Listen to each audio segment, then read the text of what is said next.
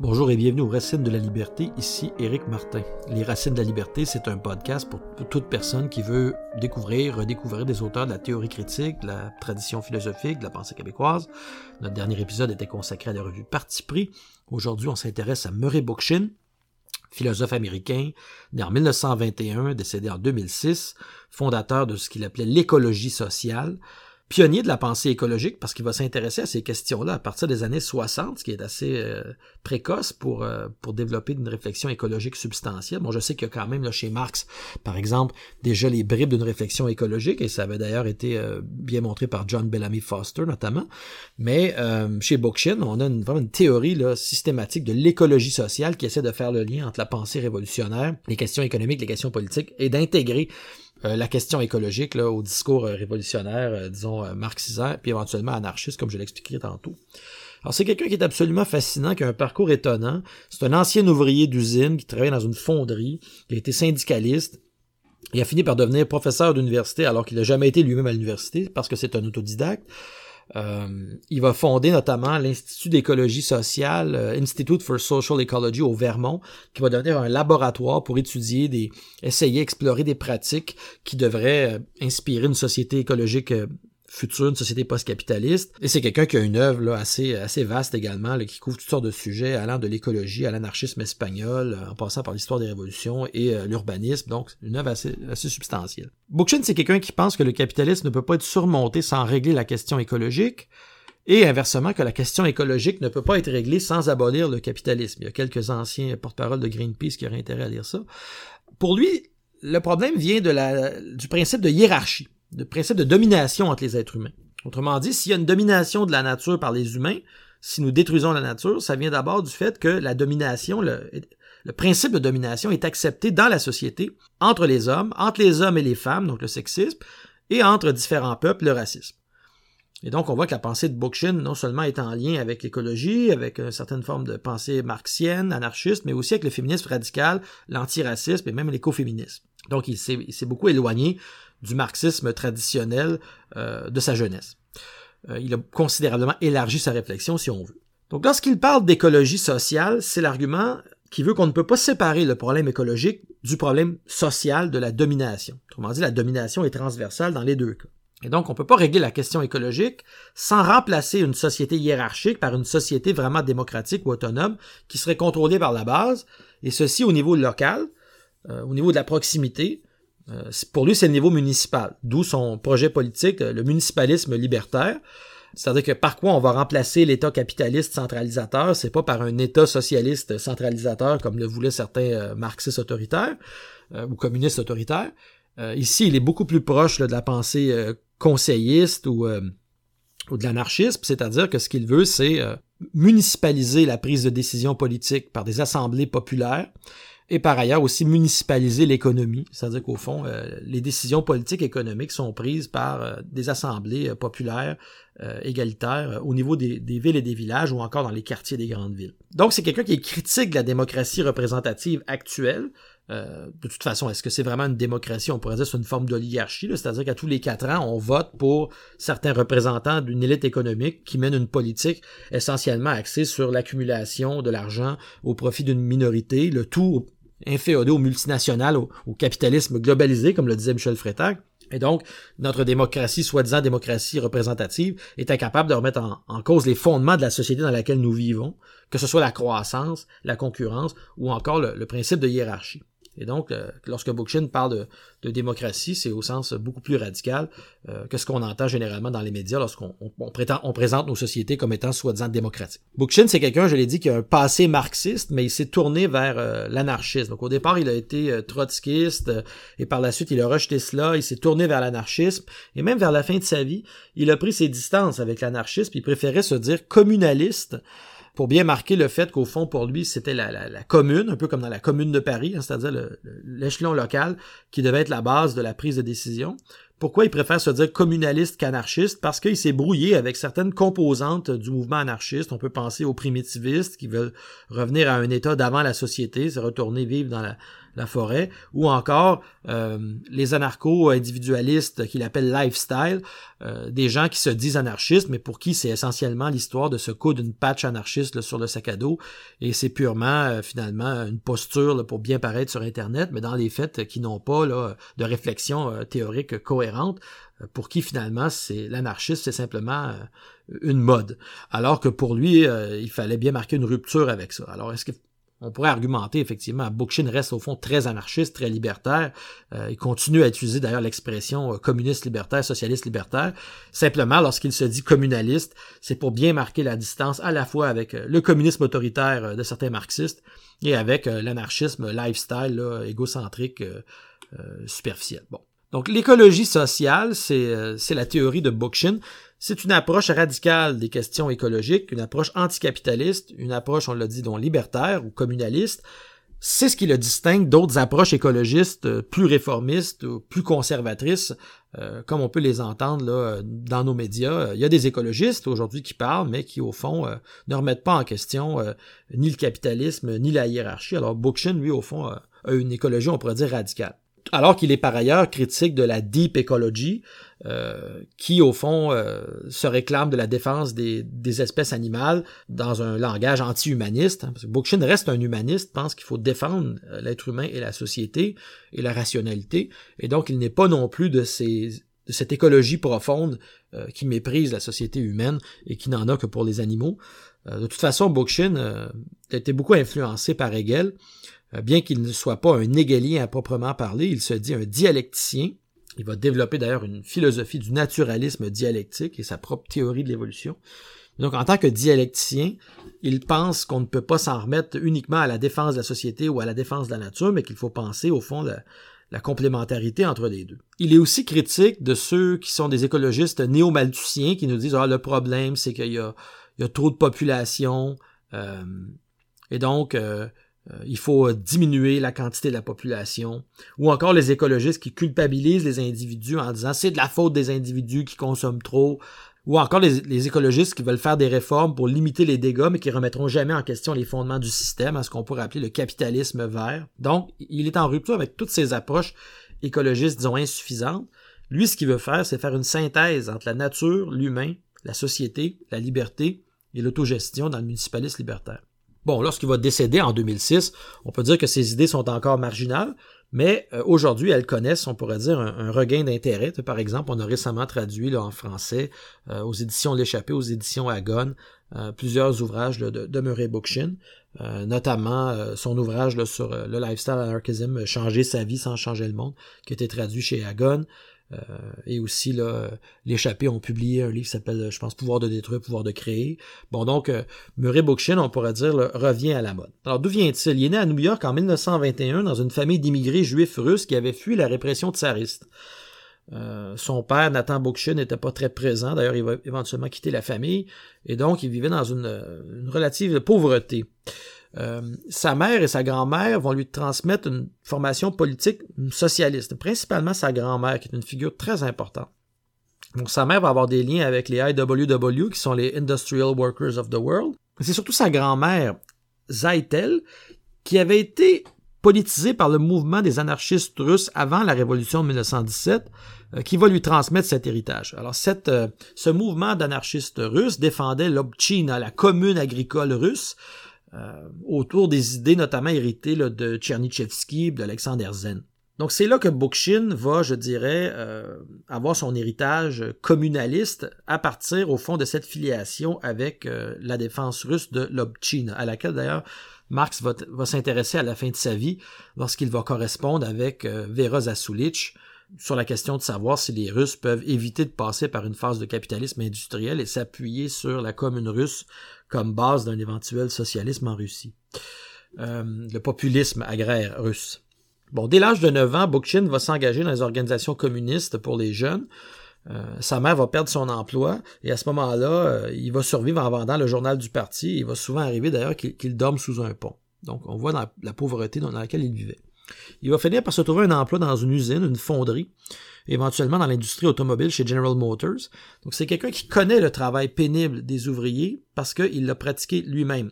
Et souvent, il va revenir dans ses textes sur la souffrance des ouvriers euh, dans le travail aliéné, et c'est là que vient son désir de libérer les classes travailleuses, aussi bien que sa critique des intellectuels qui ne se sont jamais salis les mains. Hein, Bookchin, c'est quelqu'un qui a connu la condition ouvrière. Mais au début des années 1950, il va être de plus en plus déçu du mouvement ouvrier, euh, notamment en voyant des, euh, des, ouvriers accepter de signer un contrat de travail où ils renoncent au droit de grève pour des avantages salariaux souvent ridicules d'ailleurs. Alors lui qui croyait depuis l'âge de 9 ans que la classe ouvrière allait faire la révolution. Il avait lu Marx, il croyait à cette idée du prolétariat comme un sujet historique. Il va devenir complètement désillusionné par euh, le marxisme. Sa grand-mère va mourir, son quartier d'enfance va être rasé par la construction d'une autoroute. Euh, c'est pas une très bonne période pour Murray, et d'ailleurs, on peut, euh, on peut penser que c'est de là que va venir son intérêt pour l'urbanisme et pour la ville, hein, quand on voit son quartier d'enfance être rasé par le soi-disant progrès et la construction d'une autoroute, hein, ça nous amène à réfléchir sur le développement. À ce moment-là, il va rencontrer un intellectuel qui s'appelle Joseph Weber, qui dirige une revue qui s'appelle Contemporary Issue. Et euh, Joseph Weber va l'encourager à lire sur l'urbanisme, l'agriculture, l'histoire naturelle. Euh, c'est notamment là que Bookchin va lire Lewis Mumford, qui est un philosophe critique de la technologie, donc une grosse influence de Mumford sur Bookchin. Et ce Joseph Weber, donc, a une, influence très forte sur lui, même s'il est au fond un personnage charismatique, autoritaire, assez problématique. Et d'ailleurs, éventuellement, euh, Bookchin va se brouiller avec lui, là, j'y arrive. Donc à ce moment-là, il va se mettre à se distancer des communistes il va s'intéresser euh, de plus en plus aux questions environnementales. Il va écrire un article sur euh, les produits chimiques et les pesticides dans la nourriture, mais aussi il va s'intéresser aux origines athéniennes de la démocratie. Ça, c'est très important parce que si on veut comprendre d'où vient le municipalisme, mis à part l'héritage du populisme russe, c'est par l'intérêt de Bookchin, un peu comme Castoriadis d'ailleurs aussi pour euh, pour les origines athéniennes de la démocratie. Il va aussi euh, s'intéresser euh, à la guerre d'Espagne. En 1936, hein, il avait 15 ans, et c'est un des, des souvenirs qui va le hanter au moment où il va se distancer de Joseph Weber, il va se rappeler de se souvenir de l'anarchisme et c'est ça qui va l'attirer euh, vers l'anarchisme. C'est ce souvenir de la guerre d'Espagne de 36. Dès les années 1950, donc, Bookchin va commencer à publier sur des questions écologiques. En 1952, il publie cet article dont je parlais sur l'utilisation de produits d'additifs chimiques dans la nourriture, euh, questions de santé, de sécurité, de dangers reliés aux pesticides, ainsi de suite. En 1962, il va publier son premier livre euh, sous un pseudonyme euh, Lewis Herber euh, qui s'appelle Notre environnement synthétique et qui va étudier déjà les déséquilibres que cause le capitalisme dans la nature. On est avant Silent Spring de Rachel Carson, donc c'est vraiment un pionnier de la question écologique. Bon, à l'époque, il y a des agents chimiques qui avaient été utilisés à la guerre, puis les compagnies voulaient se reconvertir en temps de paix, continuer à vendre leurs produits, donc devaient trouver une nouvelle utilité pour ces agents chimiques, et c'est là qu'on va développer une série de pesticides, tout l'intérêt pour les énergies fossiles, le pétrole, pour alimenter des villes d'ailleurs de plus en plus gigantesques. Euh, donc, il faut les alimenter, ces villes, avec une alimentation industrielle et aussi avec euh, des voitures à pétrole pour circuler. Des villes qui vont devenir de plus en plus gigantesques dans leur construction, leur architecture, de plus en plus inhumaines et aussi de plus en plus difficiles à gouverner démocratiquement parce qu'elles vont être de plus en plus centralisées au niveau politique. Pour Bookchin, il y a un lien très intime entre la question écologique, le capitalisme et l'urbanisme de l'après-guerre. Et ça fait que l'être humain va devenir aliéné non seulement dans son travail, à l'égard de la nature, à l'égard de la politique, mais aussi même dans les conditions quotidiennes dans lesquelles il vit euh, dans sa vie de, quartier. Donc déjà à partir de 1964-1965, chez Bookchin, on trouve l'idée que le déséquilibre n'est pas seulement un problème qui relève de la nature, mais qu'il faut faire le lien avec nos relations entre humains dans la société. Pour le dire autrement, les déséquilibres qu'il y a dans la nature proviennent des déséquilibres qu'on trouve dans la société. C'est la cause du problème. Hein. le problème est social. Comme il va le dire, l'obligation faite à l'humain de dominer la nature découle directement de la domination de l'humain sur l'humain. Donc d'où vient le problème écologique? Des sociétés, des mauvaises institutions, des mauvaises valeurs, des relations aliénées qui sont porteuses de domination. Et c'est cela qu'il faut d'abord résoudre, socialement, institutionnellement, c'est-à-dire créer des nouvelles institutions. Hein, Bookchin ne dit pas qu'il faut juste tout détruire. Il dit qu'il faut penser des contre-institutions de remplacement si nous voulons ensuite développer un autre rapport à l'environnement. On ne pourra pas cesser de dominer l'environnement puis de le détruire si on ne questionne pas la domination et la hiérarchie dans la société. Donc on est très loin des approches écologistes qui nous demandent seulement de bien classer notre papier dans notre bac de recyclage en nous faisant croire que ça va être suffisant. Dès 1964, Bookchin va établir le lien entre l'anarchisme et l'écologie. Si la nature est une totalité, un tout, interdépendants, toutes ces parties sont également valables et importantes. Hein, on voit ici donc l'influence de certains vocabulaires hegeliens, mais en même temps l'influence égalitaire de l'anarchisme. Toutes les parties de la totalité sont importantes et on doit leur accorder une même importance plutôt que de chercher à dominer la nature ou une partie de la nature. Mais de la même façon, si on regarde la société comme une totalité, on ne voit pas pourquoi certaines parties seraient plus importantes que d'autres, auraient plus de pouvoir que d'autres et domineraient les autres. Hein, c'est la même réflexion dans la nature, dans la société. Toutes les parties de la totalité sont également valables. Je le cite. Je ne peux pas être plus clair. Les concepts anarchistes d'une société équilibrée, d'une démocratie directe en face à face, d'une technologie humaniste et d'une société décentralisée ne sont pas seulement désirables, mais nécessaires. Non seulement ils appartiennent à une grande vision du futur de l'être humain, ils sont maintenant la condition nécessaire de la survie humaine. Comme Rosa Luxembourg, qui disait socialisme ou barbarie, Murray Bookchin va dire anarchisme ou extinction écologique. Anarchisme ou extinction. Donc le nouveau motif de la révolution pour lui, c'est l'écologie. Mais la forme politique qui doit régler le problème de la domination aussi bien envers la nature que dans la société, c'est l'anarchisme. En 1973, avec un groupe d'écologistes, il va déménager à temps partiel au Vermont pour donner des cours dans une université qui très vite va lui demander de diriger un nouveau programme, et c'est là que va naître l'Institut d'écologie sociale. On va lui donner la responsabilité d'une ferme expérimentale de 40 acres. Avec les étudiants et étudiantes, Bookchin va commencer à construire des aquariums pour y bâtir des écosystèmes capables de se régénérer eux-mêmes, des toilettes à compost, des dômes géodésiques, des turbines éoliennes. Ils vont créer d'ailleurs le premier immeuble à énergie solaire du Vermont. Hein, donc, il y, a une, expérimentation qui va se dérouler là pour essayer de penser la société du futur. Les 200 étudiants et étudiantes qui sont là vont être encouragés à lire Marx, Kropotkin, Adorno, Mumford et bien sûr des textes de Bookchin.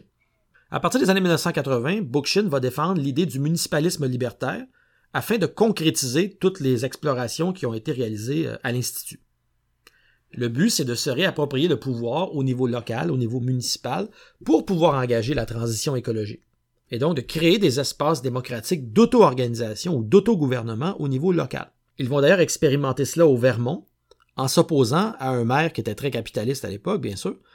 Et à l'époque, quelqu'un qui va prétendre les aider qui s'appelle Bernie Sanders. Et d'ailleurs, Bookchin euh, raconte que Bernie Sanders va au départ défendre les propositions de l'Assemblée municipaliste libertaire, puis par la suite va les trahir. Et Bookchin va l'accuser d'être un énième politicien qui veut garder le pouvoir, un centralisateur, et donc qui a trahi l'Assemblée municipale euh, de Burlington. Ensuite, l'université va avoir des difficultés financières et donc malheureusement, la ferme va être obligée de, fermer. C'est à cette période-là, euh, alors qu'il est autour de l'Institut au Vermont, qu'il va rencontrer Janet Beale, euh, qui va devenir sa compagne et qui, euh, plus tard, va aussi donc développer avec lui la réflexion sur le, municipalisme libertaire, qui va aussi devenir sa, biographe. Elle a écrit d'ailleurs une, biographie très importante qui s'appelle euh, Ecology or Catastrophe, qui a été traduite également en français. Et Janet Bill aussi a poursuivi la réflexion sur le municipalisme libertaire. Et aussi, elle va être très proche là, des mouvements au Rojava, dont je parlerai là un petit peu tantôt. Il va devenir à cette période de plus en plus hostile à la deep ecology, à l'écologie profonde. Donc, il va se brouiller avec certains mouvements écologistes qui euh, disent qu'il faut se soumettre à l'esprit de la nature et donc qui euh, en viennent à critiquer l'être humain. Euh, pour Bookchin, c'est aussi dangereux que ceux qui défendent la domination de l'humain sur la nature que de défendre la domination de la nature sur l'humain. Hein, pour lui, les deux approches sont unilatérales. C'est là aussi qu'il va développer sa, sa, critique des anarchistes euh, individualistes, primitivistes, euh, lifestyle, parce qu'au fond, lui, il reste fidèle à ce que Renaud Garcia, dans le désert de la critique, va appeler un anarchisme social, hein, c'est-à-dire Proudhon, Kropotkin, Bakounine. C'est de là que vient Bookchin. Il va décéder en 2006, malheureusement sans voir que ses idées euh, vont connaître un regain d'intérêt.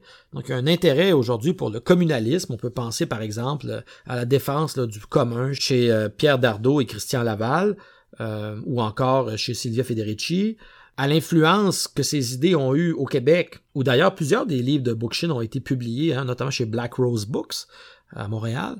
Euh, donc, il y a une histoire entre Bookchin et Montréal, euh, notamment l'influence sur la maison d'édition Éco-Société, par exemple, qui a traduit plusieurs de ses ouvrages. On peut voir aussi une influence des idées de Bookchin dans certains groupes libertaires, notamment ceux qui ont institué le bâtiment 7 à Pointe-Saint-Charles. Là-dessus, je vous envoie sur euh, l'article d'Anna Kruzinski dans l'ouvrage Faire partie du monde sur l'écoféminisme qui raconte un peu comment les idées de Bookchin ont eu de l'influence euh, sur des libertaires de Montréal. Et je parlais tantôt donc du Rojava. Euh, ça, c'est une expérimentation absolument intéressante à partir de 2012 dans le Rojava kurde, où il va y avoir une révolution féministe écologiste basée sur euh, le projet d'une démocratie communaliste décentralisée euh, qui va viser donc une confédération de communes libres. Euh, on peut voir ça notamment dans le film le Gulistan Terre de Rose.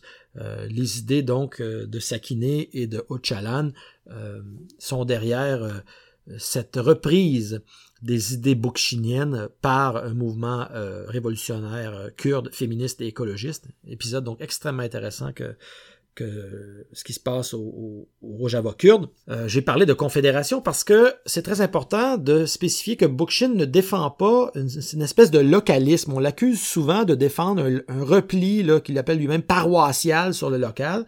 Hein, au fond, on va détruire l'État, chacun va s'enfermer dans son petit village qui va devenir une espèce de chapelle qui s'en renfermer et ne va plus s'occuper de l'extérieur. C'est absolument pas de ce genre de localisme stérile dont parle Bookchin parce que pour lui, Bien sûr, le point de départ, c'est l'échelon de la commune, la ville, le village ou le quartier, d'où le municipalisme libertaire, en remplacement de l'État centralisateur. Et là-dessus, il, reste fidèle à la critique anarchiste de l'État.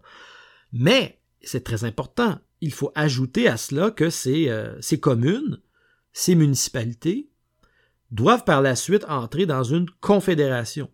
Elles doivent se confédérer à l'échelle locale, régionale, nationale, puis éventuellement, pourquoi pas internationale. Et donc, qu'est-ce qui remplace l'État, qui jadis, euh, je dirais, surplombait l'ensemble des municipalités? C'est une confédération démocratique où les gens envoient des mandataires qui vont être bien sûr révocables, comme dans la commune de Paris. Mais donc, il faut qu'il y ait une instance qui fasse le lien entre les différentes municipalités, entre les différentes, entre les différentes régions, et qui soit capable de traiter des questions qui concernent tout le monde. On peut donner un bel exemple. Au Québec, à un moment donné, il y a des municipalités qui voulaient euh, voter des règlements pour protéger leur eau potable euh, contre des explorateurs de pétrole ou contre des compagnies minières, et ainsi de suite. Bon, ben, il a fallu que ces municipalités-là se coalisent pour s'assurer que tout le long du Saint-Laurent, notamment, on essaie de voter euh, le même règlement municipal.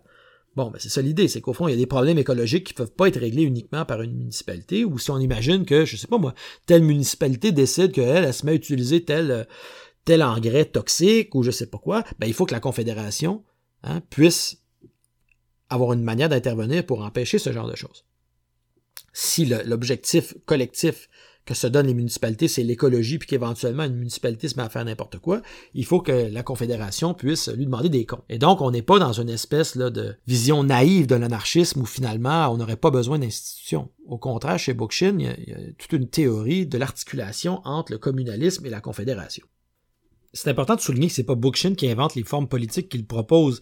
Là-dessus, je vous renvoie à l'ouvrage The Next Revolution, qui est l'ouvrage sans doute le plus euh, récemment publié sur la question, euh, Bookchin va étudier dans l'histoire différentes formes de liberté, hein, forms of freedom, comme il va dire, euh, à partir de la liberté démocratique à Athènes, en passant par la Révolution française, la Commune de Paris.